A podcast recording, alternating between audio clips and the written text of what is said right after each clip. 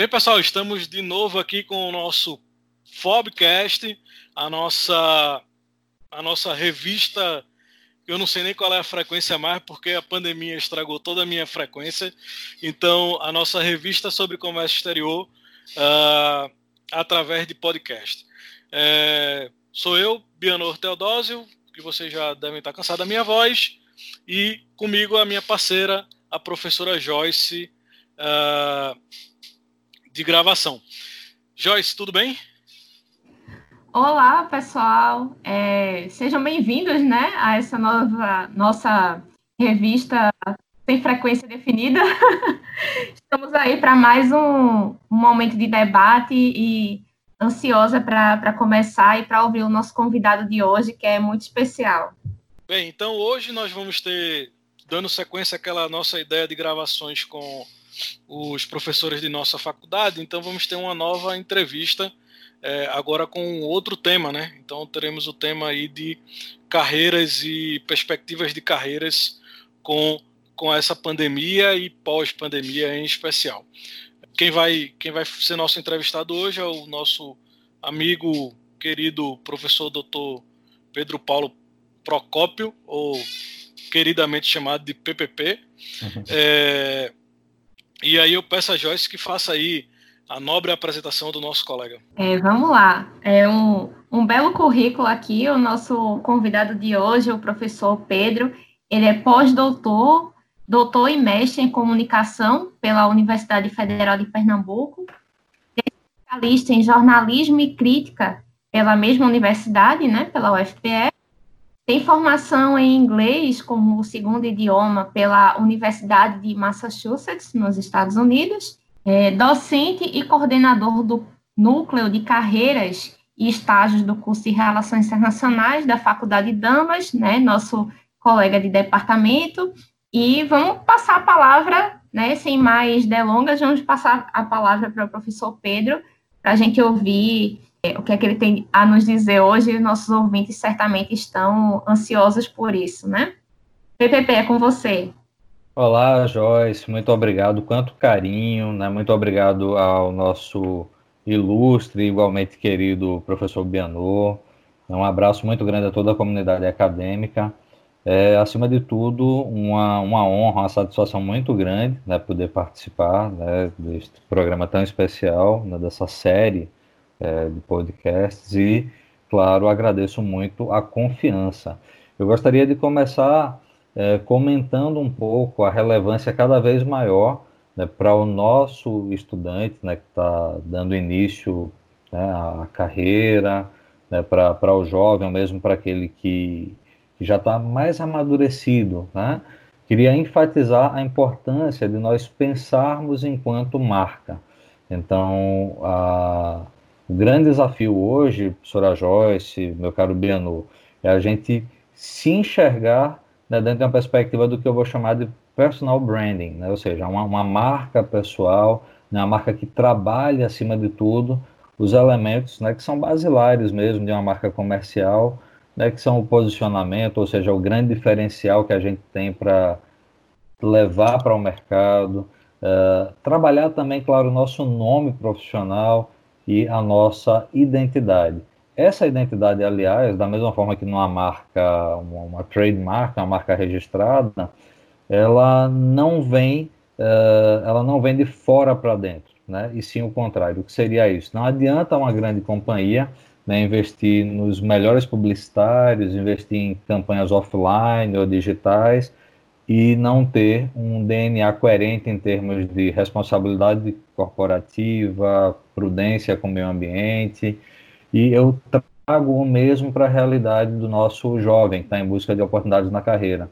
Então, é cada vez mais é possível a qualificação técnica é, para as pessoas. Né? Lógico que eu estou tratando aqui né, de uma realidade urbana, de uma realidade de acesso às tecnologias de informação e comunicação, é, não estou me referindo, evidentemente, àquele indivíduo que, lamentavelmente, ainda está apartado do processo. Mas dentro de uma realidade como a dos jovens universitários, essa competência técnica é amplamente possível para cada um, para cada uma delas. É chegado o momento de investir né, maciçamente na chamada responsabilidade social individual, e a partir disso, a partir das boas relações interpessoais, a partir da forma como a gente trabalha esse tipo de, de relacionamento, a gente ter a imagem né, que a gente gostaria né, é, que fosse a, a, imagem vista pelos outros a nosso respeito, e a partir daí a gente tem uma marca muito positiva, muito coerente, e claro, a gente consegue é, mais espaço no mercado tão concorrido como o mercado de trabalho do século XXI. Né? Então, eu queria é, é, muito agradecer esse espaço e, de pronto, deixar essa reflexão para a gente pensar na nossa marca pessoal. Bem, excelente, excelente, excelente. Eu, tô, eu agora estou com vontade até de criar uma marca minha.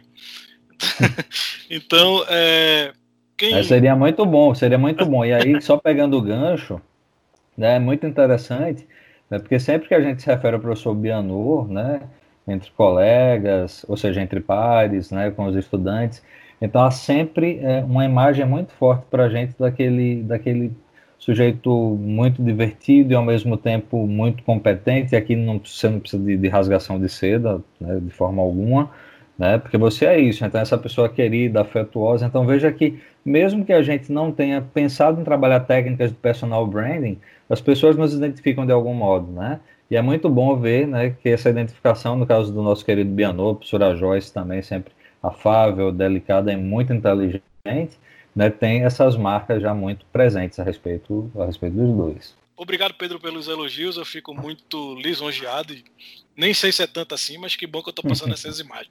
E é, eu sei que da parte da Joyce é tudo verdade. Não tem fake news aí. Então, é, eu passo, eu vou passar a palavra para os nossos discentes que vão aí conduzir a nossa conversa com perguntas, passando a primeira pergunta e para se apresentar também uh, para a Eduarda, é, a nossa, uma das nossas representantes femininas. E, Eduarda, está com você a palavra. Boa noite a todos. Meu nome é Eduarda Lacerda, eu sou estudante de, do sétimo período de Relações Internacionais e é a minha primeira vez aqui participando desse projeto e espero poder fazer um bom trabalho e contribuir junto a vocês. É, bem, a gente elaborou nove perguntas, cada um vai, vai fazer três perguntas. A primeira pergunta: Como as empresas podem se reinventar durante a pandemia no meio digital? Excelente pergunta, Eduarda. Eu vou é, tomar a liberdade de chamar por Duda, né, uma estudante muito querida, né, que eu acompanho, e que inclusive pagou marketing internacional comigo, né, Duda? Que foi é, muito interessante, sempre ao final da aula né, trazia questionamentos, durante as aulas também. Falo no final da aula porque sempre trazia um interesse maior até pela questão é, da construção do trabalho de conclusão de curso. Pois bem, Eduarda, sendo bem é, preciso na, ou buscando pelo menos ser bem preciso na, na resposta, né, já que é uma resposta é, complexa e muito interessante, as empresas vão se reinventar a partir do momento que elas passem a perceber né, que cada vez mais o consumidor dela está conectado nas diferentes plataformas e que nas diferentes plataformas, nos diferentes meios de se comunicar com esse consumidor, ela precisa ter essa imagem de reputação, de credibilidade. E eu vou além, Eduarda, ela não precisa ter só a imagem, ela precisa ser de verdade. Não é parecer ser, é, é efetivamente ser, né? Então, a partir do momento que essa companhia ela, ela foi mencionada né, em um site uh, de reclamações por parte de consumidores, e ela prontamente justificou, ela prontamente se expôs, ela prontamente deu um retorno para o consumidor. Isso soma pontos muito positivos para ela. Então, essa reinvenção, né, eu, eu queria fazer um paralelo aqui com. E aí me, me permitam isso, eu acho que é, que é meio que um, uma, uma dinâmica bem acadêmica mesmo, a gente sair reportando autores, mas na Saia Figueiredo tem uma obra clássica chamada Comunicação Empresarial. E eles costumavam dizer uma coisa interessante, né? que os consumidores estavam sob o fogo cruzado lá nos anos 80, 90, e a gente dependia só da propaganda para decidir a compra de um produto. É, e na propaganda, claro, nada quebra, nada arrebenta, dá tudo muito certo. Só que na vida real as coisas quebram, as coisas não acontecem, as coisas podem não funcionar. E a grande diferença hoje é como as companhias gerem esse processo de relacionamento com o consumidor. Então, Philip Kotler, né, talvez o grande ou maior nome do marketing do século XX, que está aí na ativa até hoje no século XXI, né, ele traz exatamente essa relação, essa construção de relacionamento com o consumidor. Então, não é mais a questão simplesmente técnica. Então, a técnica as companhias conseguem, da mesma forma que nós, né, seres humanos, né, as companhias conseguem absorver e colocar na prática. Mas é esse respeito, essa credibilidade, essa confiança é, que eles vão precisar, sim, né, o tempo inteiro uh, encontrar e transmitir né, para o seu público consumidor. É, de que maneira, Duda? Vamos lá. É, a minha organização faz, ela, desempenha boas práticas de responsabilidade socioambiental. A, a minha companhia, ela é prudente com o meio ambiente. A minha companhia também é, teve o cuidado de, de alguma maneira capacitar jovens né, em situação de vulnerabilidade social. E aquilo dali é evidente, vai estar é, sendo disseminado para a sociedade né, no meio televisivo massivo convencional, que de repente é o que os nossos pais e avós mais veem, mas isso tem que estar presente nos cliques lá do YouTube, isso tem que estar presente né, em todos os cenários possíveis para que o jovem, que muitas vezes é, é o consumidor é, mais, é, mais próximo à informação e, e mais consciente, muitas vezes possa também ter acesso. Então, Duda, eu diria que essa reinvenção perpassa mais uma vez a questão né, do caráter, do cuidado, da integridade nas ações. Certo. É, fazendo um gancho a, a, isso que o senhor falou, porque agora, em momentos de crise, é ainda mais importante que essas empresas investam fortemente nas suas imagens? É, Duda, é uma pergunta muito importante. Olha só, não dá mais, e aqui eu estou diante de futuros internacionalistas, né, já praticamente formados e né, do, do, próprio professor Bianô, da professora Joyce, né, que são referências para mim né, e para todos nós nesse campo. É, Duda, essa, essa questão né, tem uma relação muito direta com o próprio cenário global que a gente, que a gente vivencia. Né? Então, até algum tempo, até meados dos anos 80, era possível a gente pensar no mundo dividido por uma cortina de ferro. Né? Então, de um lado eu tenho os socialistas, do outro os capitalistas. Hoje a gente não tem mais essa divisão. Né? Talvez tirando aí uh, a Coreia do Norte, né? Cuba já vem num processo de abertura muito grande, é, a gente não, não a gente desconheça é, é, outros países né, que, que preguem né, a questão do, do socialismo, ou melhor, do comunismo, na verdade. É, e aí eu diria o seguinte, é, hoje a gente está dividindo, na verdade, o mundo uh, nas suas relações de consumo. Ou seja, você tem ainda uma parte muito grande né, da, do consumo mundial uh, nas mãos do que a gente chama de hiperconsumidores, e a gente tem uma faixa extremamente forte e crescente dos chamados consumidores conscientes. Tentando fazer um, um resumo da, da, melhor forma que for possível, é, esse sujeito que é hiperconsumista, ele não está muito preocupado com a forma como aquele produto foi desenvolvido, ele não está muito preocupado se houve degradação ambiental ou não, ele não está muito preocupado se uma criança pobre lá do Vietnã né, precisou deixar de ir à escola para produzir aquele produto. Ele quer o prazer, né, entre aspas, que aquele produto pode trazer para ele. É, só que na outra ponta desse, desse raciocínio, até certo ponto medonho, ou muito medonho, na verdade, a gente tem um ritmo muito crescente de consumidores que passam a questionar, que têm mais acesso à informação e dizem o seguinte: peraí, mas essa marca que eu vou comprar, será que ela, né, de fato, protege o meio ambiente? Será que ela tem políticas de incentivo à cultura, políticas de incentivo ao esporte, políticas de acolhimento aos mais vulneráveis? Então, isso que pode soar é, para outras gerações, não para a sua, Duda, mas para gerações um pouco mais velhas, como algo é, difícil, inalcançável no Brasil, eu posso afirmar categoricamente que não é. Né? Porque hoje a gente tem sites de reclamação, a gente tem posturas como a que eu vi esta semana, eu queria trazer uma coisa até da vida pessoal, eu, eu participo de, de, grupos mais diversos, né, grupos de WhatsApp mesmo, desde grupos mais informais de antigos colegas de, de, de faculdade, até mesmo grupos de pesquisadores, né, que têm uma, uma conduta mais, mais séria na abordagem, e eu vejo pessoas hoje né, de diferentes é, realidades é, e faixas etárias, colocando o seguinte: ah, eu não compro da marca A ou da marca B, porque você viu o que ela vem fazendo durante a pandemia.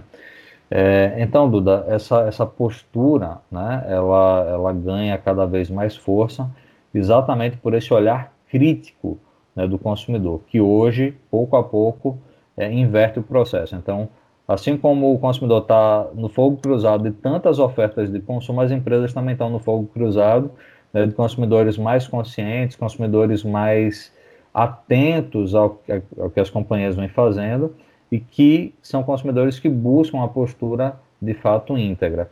Só finalizando, eu queria contar uma historinha, acho que é sempre bom historinha, historinha envolve, historinha faz a gente viajar um pouco e, e sair desse, talvez desse desse olhar mais fechado acadêmico, né, ou aparentemente fechado. Né, certa vez eu estava numa aula como a que, que tive a, a felicidade de, de dar para vocês, de lecionar para você, para os colegas aqui presentes, né? É, e aí eu estava na aula de marketing, né, numa outra turma, num outro momento, e uma estudante minha que já era mamãe fez, olha, eu queria até contar uma história em relação a isso, eu estava com minha filhinha no supermercado, ela tem nove anos, e ela estava revoltada porque a torneira lá do setor de frutas e verduras estava vazando. E ela comentou comigo, eu não dei muita atenção para aquilo ali. E na hora da saída do supermercado, ela foi conversar com o funcionário e cobrar é, uma satisfação sobre aquilo. E o funcionário também não deu tanta atenção, falou que, ah, que bonitinha, o tio vai cuidar disso. Na outra semana, ela relatando para mim, Duda, na outra semana eu estava com minha filha, né, e a torneira como é que estava? A torneira continuava vazando. Reação da menina, 9 anos de idade, uma consumidora que certamente já começa a, a ter os seus gostos, ou, ou nem precisa esperar tanto assim. Bianô, que já é papai também, sabe como é. Né? E aí a postura dela foi: mamãe, olha, não seria bom eu entrar no site A, B ou C, entrar né, no Instagram, entrar no Facebook, entrar em todas as plataformas para denunciar, isso é um absurdo. Eles estão destruindo o planeta. Então perceba que, que talvez para os nossos pais e avós, né, seja uma postura ainda tímida, talvez, né, mas no caso da sua geração e de gerações ainda mais jovens, essa cobrança né, está presente e vai estar a um clique deles, né? Certamente, professor. E Terceira pergunta agora. O home office pode se tornar uma prática mais comum entre as empresas após essa crise? Bom, Duda, aí já, sim, aí já partindo um pouco para as relações de trabalho e que impactam diretamente a relação de consumo, claro, e a imagem de marca, sim, é, pode se tornar, né, você tem aí um, um movimento né, que eu diria é, talvez sem volta, né, porque você tem um, uma possibilidade de melhoria de condição de vida para esse trabalhador, você tem uma diminuição de custos por parte do empresariado. Agora, claro, é necessário que haja um ponto de equilíbrio, é, mais uma vez, no que, se, no que tange a imagem né, é, da companhia. E aí eu queria compartilhar com vocês uma historinha muito, muito rica também, né, de quando a Nike né? Eu, eu vou citar né, o, o, nome da companhia, né, porque acredito que cabe aqui nesse diálogo nosso. Então, a, a marca, né, nos anos 90, né, começa a, a, enfim, abrir fábricas lá no Sudeste Asiático e ela, e ela começa a demitir os seus trabalhadores, né? E qual o impacto isso gera? Gera um impacto muito negativo, né? E aí os consumidores, né, isso no começo da, da explosão da, da, da, internet, no começo da popularização da internet, as pessoas começam a se questionar, puxa vida, mas será que essa marca ela é tão norte-americana assim? Como é que ela, ela pode né, tirar emprego das pessoas aqui e, e levar para outra parte do mundo é, de uma forma muito exploratória?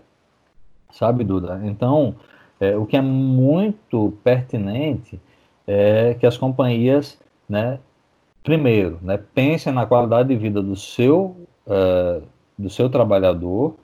Segundo, né, elas também, né, ao pensarem na qualidade de vida do consumidor delas, elas busquem de alguma forma é, repassar essa diminuição de custos para o consumidor, trazendo preços mais convidativos a ele. É, eu queria também, né, e aí a mania do acadêmico, Duda, não tem como a gente não, não tentar fazer esse link entre a vida acadêmica e a, e a, e a, e a vida prática das pessoas. Né?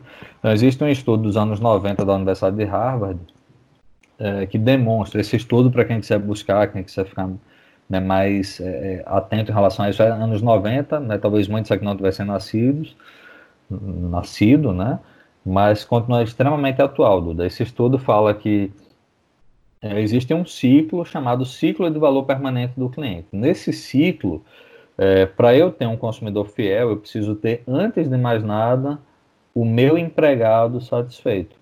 E Harvard diz: não, não vamos chamar de empregado, não, vamos chamar de cliente. Só que ele é um cliente interno.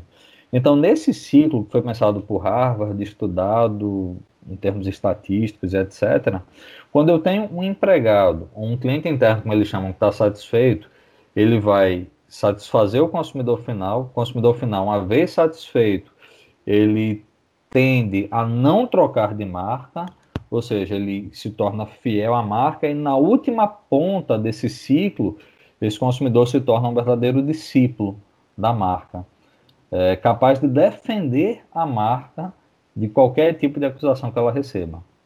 Então, toda essa volta para dizer que é, é, uma realidade, claro, mas uma realidade na qual a gente não pode simplesmente é, permanecer num olhar tecnocêntrico, né? E sim permanecer num olhar humanizado, num olhar de atenção à condição de vida desse, desse cliente interno, desse trabalhador, e por meio dessa satisfação vai haver uma melhor geração de trabalho, uma melhor relação de consumo. E, claro, um cliente final mais satisfeito e compreendendo que a atuação da empresa é legítima, é íntegra, uh, o, o, o, trabalhador também né, tem uma, uma, melhor condição de vida e essa marca merece sim né, ser consumida por mim, né, consumidor final. Muito obrigada, professor, pela colaboração. É isso, né? teórica Prazer. e prática com as historinhas. Eu passo agora a palavra para Matheus. Tá bom. Prazer, Duda, falar com você. Obrigada. Boa noite, boa noite a todos os ouvintes. Boa noite, professor Bianu, professora Joyce, professor Pedro. Aqui quem fala é Matheus Antunes, do sétimo período do curso de Relações Internacionais da faculdade. Acabei de, de integrar a equipe do Laboratório de Comércio Exterior e espero que eu possa contribuir bastante com um trabalho sério e dedicado. É, então, minhas próximas perguntas, eu vou mudar um foco um pouquinho, vai ser bem focado mesmo em marketing digital, tá bom? A primeira pergunta, professor. Queria aproveitar, queria aproveitar para parabenizar né, você pelo ingresso nesse laboratório, que é um laboratório né, que tem o nosso mais profundo respeito e admiração, né, tão bem conduzido por professor Bianô, professora Joyce, né, também, né, Duda, uh, muito sucesso aí no trabalho, e sei que vai ser um caminho de mão dupla, né? Uh, e realmente fico muito feliz em, em ver essa, esse encaminhamento. É, desculpa, Matheus, eu não podia deixar de, de me antecipar é, falando isso. Nada, sem problema, professor. Eu que agradeço os elogios. Então vamos lá para a nossa quarta pergunta. Investir em marketing digital nesse cenário atual vai além de garantir a sobrevivência do negócio? Sim, Matheus, é, vai além de garantir a sobrevivência do negócio, porque uh, a gente, né, de fato, vive a chamada era da informação. E aí lá vai a mania de acadêmico, mas claro, eu vou tentar né, sempre trazer uma forma leve, convidativa e agradável para o nosso diálogo, mas o Emmanuel Castells, ou Castells, né, na pronúncia de alguns, é, falar que nós vivemos uma sociedade em rede, ou seja, né? Mateus não é simplesmente agora aquele garoto lá que eu, que eu vejo na faculdade, ou Duda, ou, ou meu amigo Dante, não. Né? São pessoas que, é, que vivem realidades diferentes. Né? Chega-se mesmo a, a, discutir há algum tempo chamado e-government, né? ou seja, um governo eletrônico. A gente está numa rede, é, e com a pandemia isso se tornou é, cada vez mais visível.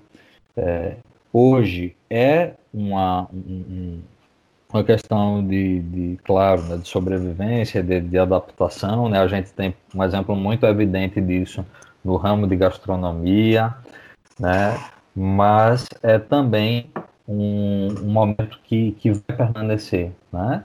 É, porém, Matheus, né, eu queria destacar algo que é, que é muito forte para nós, né, do campo da comunicação, que é o seguinte: é, a gente não pode ser apocalíptico também. Né? Então, anos 80 você nem sonhava em nascer, né? e eu já era garotinho nos anos 80, e a gente né, sempre, né, talvez o sonho de consumo dos anos 80 fosse o videocassete para as famílias mais simples ou de classe média. É, e aí, uma visão inicial seria que o videocassete acabaria com o cinema. Né? Não foi isso que ocorreu. Eles caminharam né, e caminham até hoje, uh, enfim, né, cada um com a sua peculiaridade. É, naturalmente, né, o, o videocassete deu espaço ao DVD e hoje a gente está falando de Netflix, né, de tantas outras plataformas. É, então, o, o comércio eletrônico né, ele, ele deve sim né, permanecer. E esse comércio físico, ele também permanece, mas com mudanças muito drásticas, mudanças muito, muito importantes, mudanças exponenciais. O momento de compra, Matheus, ele deixa de ser simplesmente a aquisição de um bem para se tornar o que os especialistas chamam hoje de experiência. Então, eu vou vivenciar a experiência de estar na loja da Apple. Eu vou vivenciar a experiência, e aqui eu estou dando exemplos bem norte-americanos, porque muito a gente bebe da fonte norte-americana no marketing, na comunicação. Eu vou vivenciar a experiência de estar na Target nos Estados Unidos. Eu vou vivenciar a experiência né, de consumir né, numa loja M&M's, sabe? Então, é, serão movimentos diferentes, mas ao mesmo tempo que convergem, tá? Então, é, é dentro dessa realidade. E aí te deixo muito à vontade, né? Espero ter respondido. Eu deixo muito à vontade para os ganchos ou para a pergunta seguinte. É, deixa eu só. Eu queria só fazer um comentário aí que eu, que eu por acaso, hoje eu estava vendo a entrevista do Abílio Diniz a, a, um canal de TV. E, obviamente, Abílio Diniz é um, é um grande empresário aí, tem, tem muita experiência. E ele falou justamente sobre isso, Pedro. É, sobre essa questão de que não vai. O, após pandemia, não vai eliminar o, o, o, atendimento pessoal e vai virar tudo virtual. Na verdade, é o que eles chamam hoje de omni, omnichannel, né? o omnicanal. Sim. Ou seja, é um multi, multi-atendimento através do, do real, do, do, presencial, junto com o virtual e, e, também através de outras plataformas que não só a plataforma da própria empresa. Né? Então eu achei muito legal e eu acho que tem bem a ver com, com o que você está falando e a gente tem que expandir também é, esses horizontes, né, para a experiência justamente desse cliente. É, é mais um adendo que eu queria fazer, porque por acaso eu vi um, um material hoje, eu achei bem interessante isso.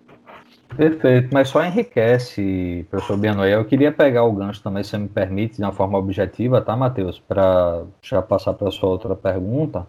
Mas eu tive a, a, oportunidade única, eu diria, o privilégio de participar né, enquanto acadêmico, claro, não enquanto é, é, pessoa do capital, né, mas de um, de um fórum uh, aqui em Pernambuco há pouco mais de um ano. Né, nesse fórum, né, que envolvia um pouco o olhar da academia, envolvia muito do empresariado local, né, a grande estrela era a Luiz Helena Trajano, né, a presidente do, do Magazine Luiza, e, e por que eu estou tocando nesse ponto? Né? Porque é muito especial perceber a forma né, como essa empresa é, traz aspectos de ordem social, né, trabalhando a imagem, trabalhando aí a perspectiva é, de integração né, com o meio ambiente, sociedade, e como ao mesmo tempo existe o cuidado da loja física, a atenção e ao mesmo tempo a agilidade do virtual. Eu tenho um ex-aluno que é gerente de uma das lojas aqui no Recife, depois dessa palestra, na qual fiquei apaixonado pela figura de Luísa, né, me deu cartão, trocamos cartão e foi né, incrível. Eu fiz, olha, aí, Rodolfo, fala um pouco para mim né, da Luísa que visita aqui a loja eventualmente. Ah, ela é um doce, ela é realmente essa figura né, que a gente vê né, pela mídia, essa figura da, da, da palestra. E tudo isso para dizer, é, Sobiano, que é, o Magalu tem uma campanha muito forte, né, que dialoga com a sociedade diretamente, isso é louvável, por isso eu, eu, eu estou trazendo essa, essa colocação aqui, que é o seguinte, né, a gente sabe que, lamentavelmente, a pandemia, o isolamento social, vem trazendo um clima de, de insegurança para muitas mulheres, em especial, né, que vivem em situação é, de, de violência doméstica. Então, Magalu tem uma campanha, já, já havia uma campanha antes, né, no físico, né, do em briga de marido e mulher deve se meter a colher, e o Magazine Luiza sempre trazia isso, depois que uma colaboradora né, de Luiza foi agredida, é, e hoje né, a campanha diz o seguinte, olha, diz que vai comprar e clica no botão aqui do Magalu, que é um botão de socorro, né, ou seja, é essa, essa integração, tá? É, Obrigado. Matheus. Perfeitas colocações, ambos, professor Bianou e professor Pedro. Eu queria só pegar um gancho na fala do professor sobre, o, sobre os iPhones da Apple. É, a Apple é uma marca de não de consumidores, mas de, mas de amantes. A gente vê toda hora pessoas que vão para o sistema iOS e não saem mais de jeito nenhum.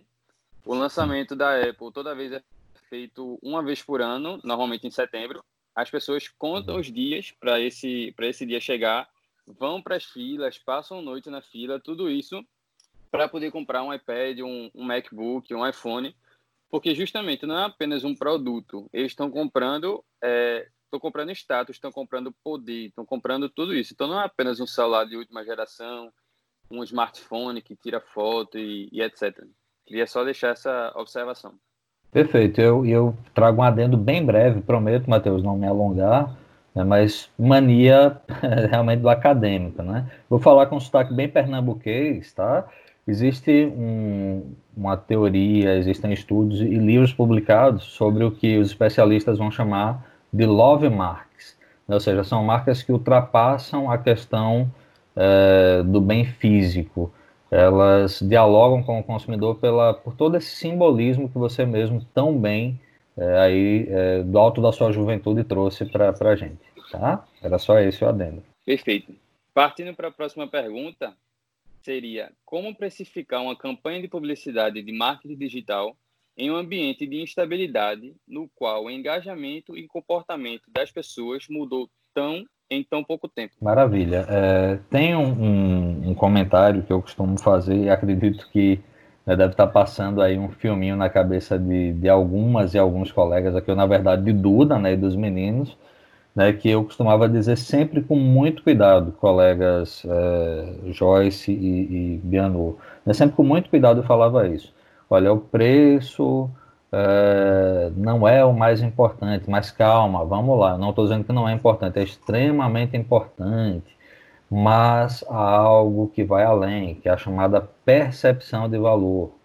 Então, é, a gente vai trabalhar, Matheus, a chamada percepção de valor, ou seja, é, como investir recursos em marketing digital pode fazer com que o meu consumidor perceba valor na minha marca.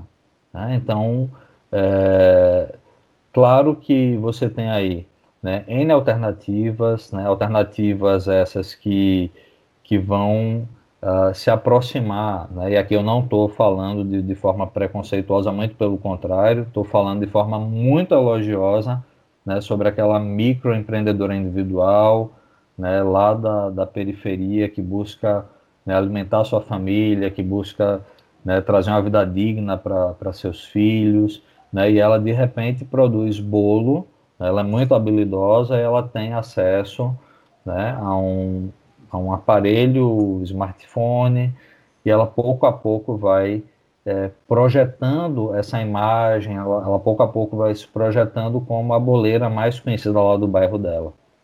Então, é, o, o, marketing digital traz esse olhar, né, é muito interessante para o microempreendedor, esse, esse olhar né, que faz com que haja, né, claro, é difícil falar de democracia né, quando você tem o capital, né, a força do capital é, envolvida, mas é, eu diria que o marketing digital né, faz com que a gente possa, né, de alguma forma, colocar diferentes diferentes atores no mercado e dar a eles possibilidades, claro, é, por mais distintas que, que, que sejam, de, é, de mostrar o seu produto. Né? E aí vem uma lógica né, que a gente também discute muito, que é a famosa um, protocolo chamado protocolo ou método, na verdade, muito antigo, que é o método AIDA, que é atenção, interesse, desejo e ação. Ou seja, o meu produto ou serviço ele precisa chamar atenção de alguma forma. E hoje, turminha, é, eu, queria, eu queria fazer um, um, um queria rever com vocês aí um, um, componente sempre trabalhado também, que é a historinha do que vai da, da TV ao celular. Ou seja, lá na época dos anos 80, né, o que é que acontece? Né, seu João chegava cansado em casa e, e seu João né, não ia levantar do sofá para trocar de canal. Seu João assistia a todos os comerciais.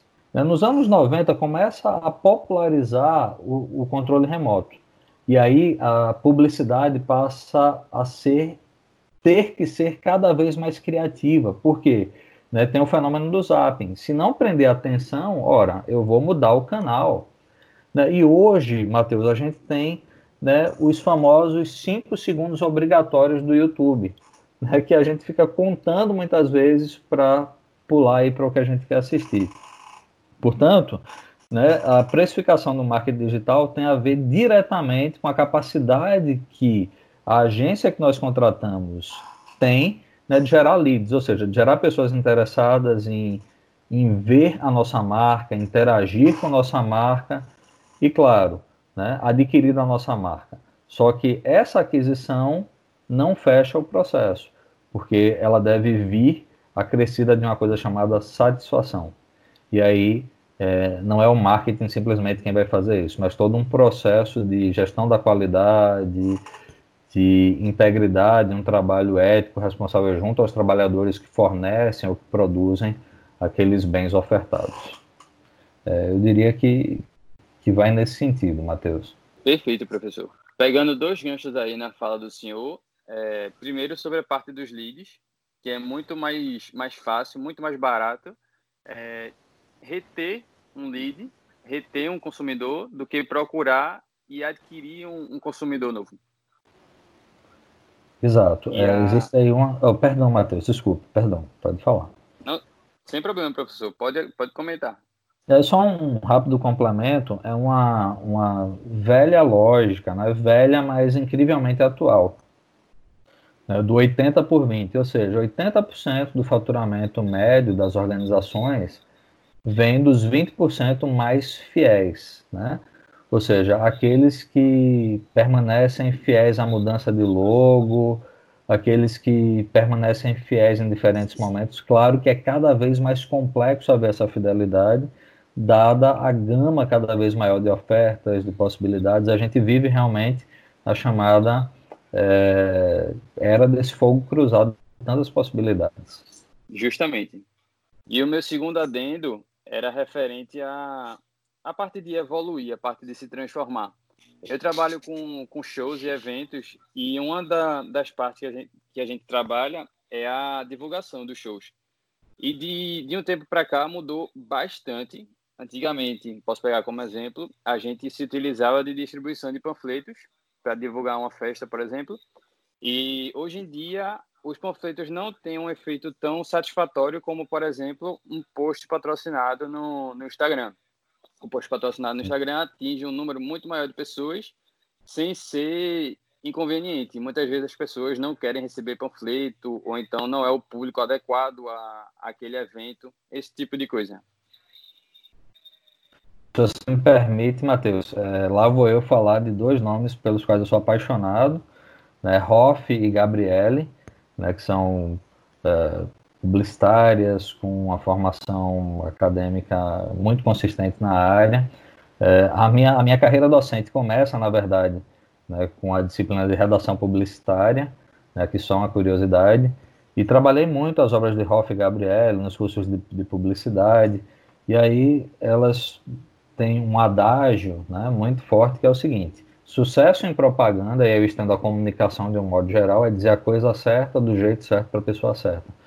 Então você foi muito assertivo né, ao dizer que será que esse público vai pegar o panfleto esse público vai me ver né, por, essa, por essa postagem? É, e aí, claro, eu preciso estar tá, é, realmente muito alinhado né, com esse público de interesse, né, para que a forma que eu vou abordar seja uma forma também simpática, elegante que, que, que flua, né, que traga os efeitos esperados. Perfeito. Portanto, minha última pergunta vai ser essa aqui, na parte de, de freelance, o famoso freela. A prática de prestação de serviços freelancer por parte de profissionais autônomos ou não pode ser vista como uma solução para pequenos e médios negócios que não possuem verba suficiente para investir em marketing digital? Olha, uh, eu acredito que é um caminho muito interessante né, para ambos o para ambos os lados, né? É um caminho interessante para o freelancer, é um caminho interessante para esse uh, pequeno e médio investidor e, e o, o, talento vai, vai realmente ser a mola mestra que, que vai alavancar né, essa parceria. Uh, um belo exemplo disso é o caso da, da Ampla, né, que, que é uma das grandes agências aqui no Nordeste, né, do Brasil, eu diria, né, que começa de repente pequena, por uma relação né, muito próxima entre a marca Pitu e o Queiroz, né, seu Queiroz, que foi o fundador. Tá bom? Então acho que é um belo caminho, sim. Beleza, excelente, Pedro. É, obrigado, Matheus, pelas perguntas. É, vamos seguir aqui para o próximo entrevistador, que será o Lucas. Boa noite a todos. Gente, boa noite a todos. Eu sou Lucas Calou, eu faço curso de administração, estou no terceiro período. Gosto muito da área de marketing, inclusive já estudei, já trabalhei um pouco no ramo. Eu tenho como referência o Jaime Troiano e o Jeff Jarvis. Os dois são. O, o Jaime Troiano é publicitário e o Jeff Jarvis é um jornalista americano. Tive até a experiência de, de gerir uma loja online ano passado. E vou fazer algumas perguntas aqui ao PPP sobre o tema, principalmente em, em marketing digital. Perfeito, Lucas. Um prazer falar com você. Vamos lá. Primeira pergunta seria qual o impacto dessa pandemia no que se refere às grandes empresas e, ao microempre... e aos microempreendedores? Qual o grau de diferença que pode existir quando se trata de prejuízos nesses cenários? Perfeito. É uma pergunta muito importante, a gente está realmente vivendo na pele né, essa questão. É, ainda não dá para ter um estudo é, que demonstre esse impacto, obviamente, no, no médio e longo prazo, porque seria um exercício de, de achismo. Né? É, entretanto, Uh, o que a gente precisa perceber, Lucas, é que os dois vão ter que se reinventar, né? Então, tanto o microempreendedor vai pensar em alternativas de chamar a atenção, despertar o interesse do consumidor dentro da realidade que ele tem de verba de comunicação, quanto esse grande empresário precisará fazer o mesmo. No entanto, né, o que será necessário para os dois? Né? E para nós também, enquanto uh, persona, enquanto profissionais.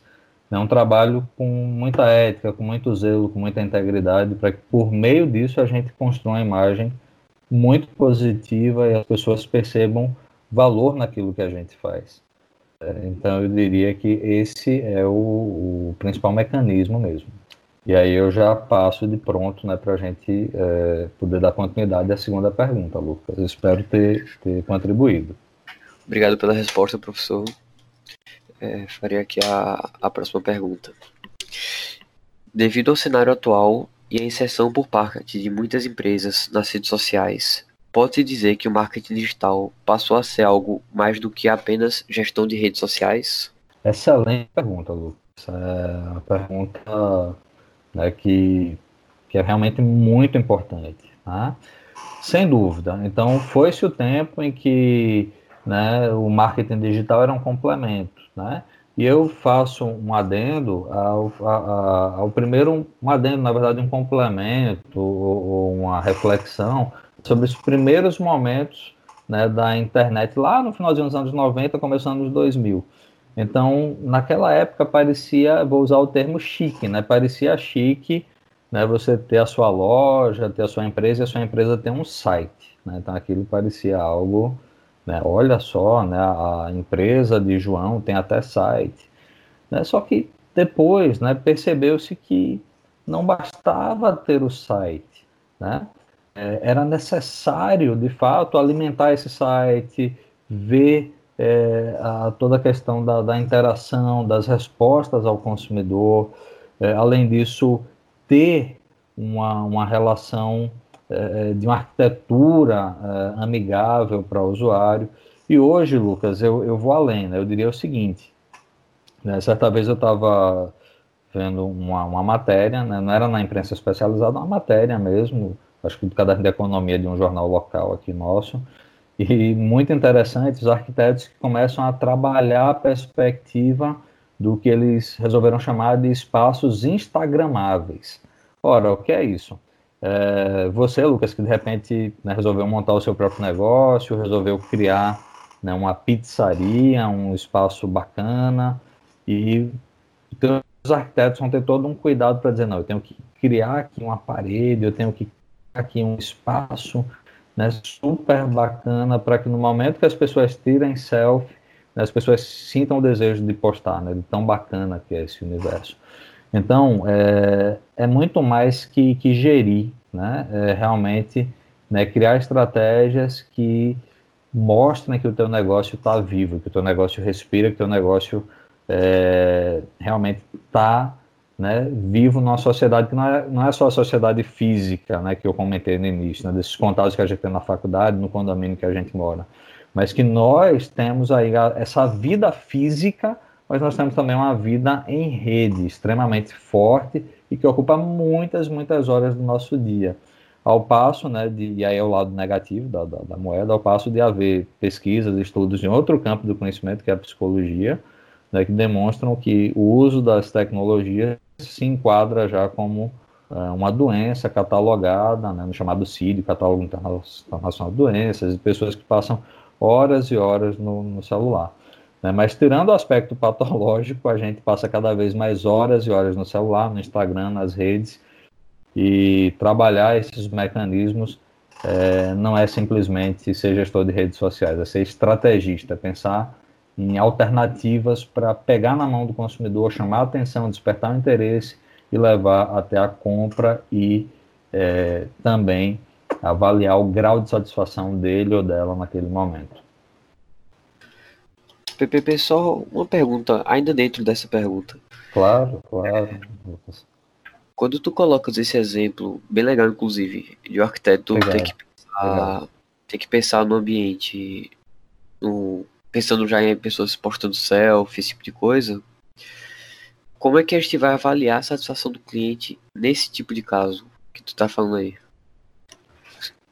Perfeito. É, essa avaliação, né, ela vai né, se dá no mesmo espaço, através do mesmo espaço. Recentemente eu tive a felicidade de, trabalhar uma disciplina né, chamada pesquisa de mercado, né, com, é, com executivos de uma, que era uma turma fechada para executivos de uma determinada companhia, e eles estavam projetando a expansão né, da rede de, de, de farmácias do grupo para Montevideo, né, para a capital do Uruguai.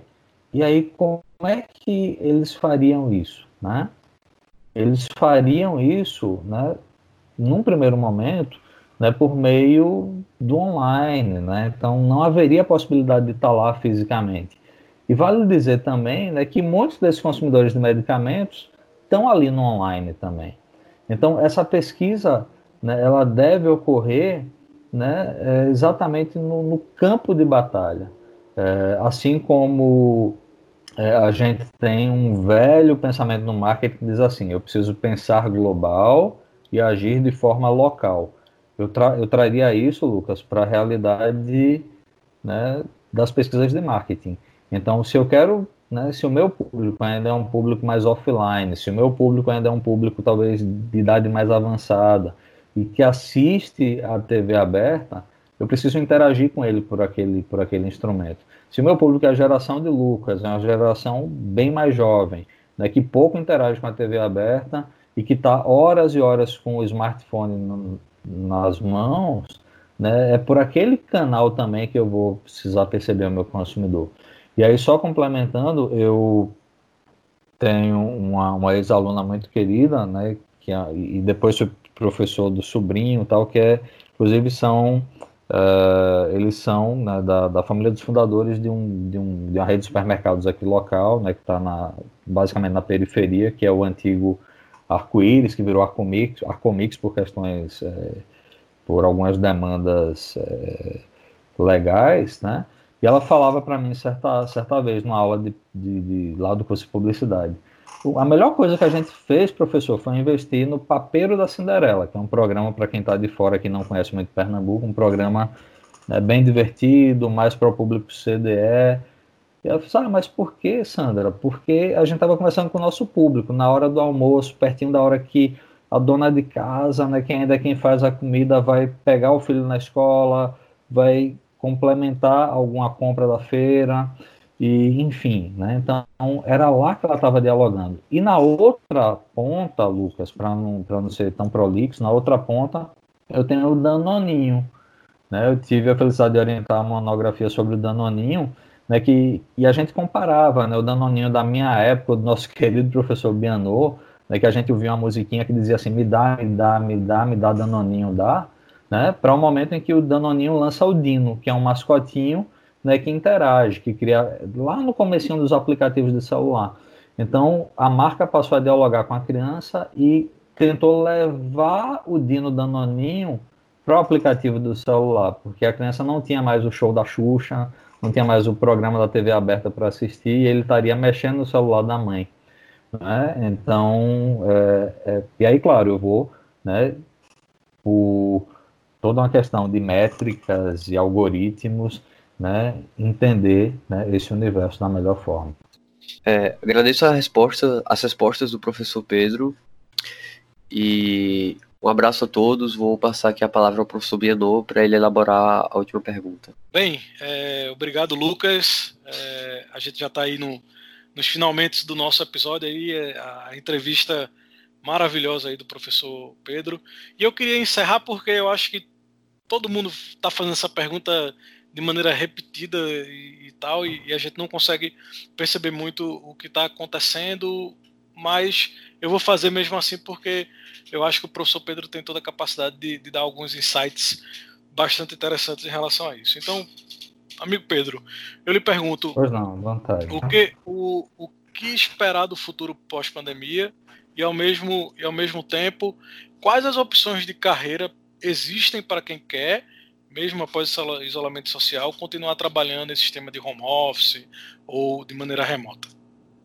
Perfeito. É, agradeço muito a confiança, né? É um prazer enorme né, poder estar aqui discutindo contigo, né, com a turminha tão querida, né, que acompanha já há um bom tempo, e sendo bem, é, claro que, que é um exercício muito complexo, né, mas ao mesmo tempo um, um convite aqui à análise, um convite à, à reflexão.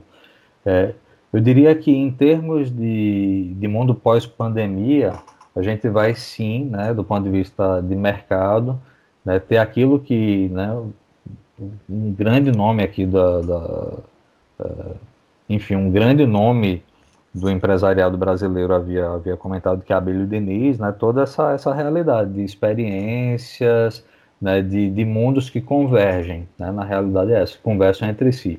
E do ponto de vista de carreira, eu diria que é fundamental, né, uma, uma habilidade cada vez maior em termos de, das chamadas TICs, né, as tecnologias da informação e da comunicação, e aí carreiras seguramente no mercado financeiro, né, carreiras que dialogam com o campo, por incrível que pareça, do próprio turismo, né, você já tem companhias aéreas né, possibilitando a, a contratação de pessoas para trabalhar de forma remota, e além, além disso, é, outras possibilidades lançadas por empresas como a própria, a própria, sem querer fazer propaganda, mas eu acho que é, que é louvável essa, essa atitude, né? empresas como a própria Magalu, né, que buscaram é, unir esforços com pequenos empreendedores. É, portanto, a carreira, né, eu diria, ela, ela vai né, sendo cada vez mais reinventada, evidentemente, e nessa reinvenção a gente vai pensar também em como a gente aparece nas, na rede. Né? Então, como é que que tipo de foto eu posto, que tipo de postura eu apresento, que tipo de linguagem eu utilizo, que tipo de juízo de valor né, eu remeto em relação a questões minoritárias, assim por diante.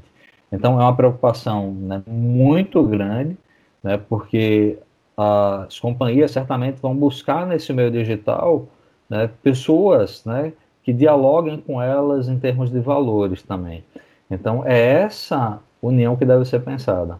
Uh, em outro campo que eu percebo né, com, muita, com muita força também para esse universo do home office é o próprio campo da educação, o ensino de línguas, o próprio ensino uh, para os níveis né, é, superior e de pós-graduação, né, como universo, um caminho sem volta. É, já no campo da educação infantil, pré-escola, né, a socialização né, certamente impede esse, esse mecanismo. É, mas o futuro é esse, essa integração né, entre tecnologia e seres humanos, né, preocupados sim né, com a coletividade, empáticos e que vejam na tecnologia um caminho, mas não o fim. Eu diria que é essencialmente isso, amigo Bianu. Bem, obrigado, amigo Pedro. É, Joyce, comentários finais aí. Maravilha. É, eu acho que a, essa é a grande riqueza da, dessa temporada, né? Aqui do nosso Fobcast, é de justamente a gente ter a oportunidade de expandir os nossos temas.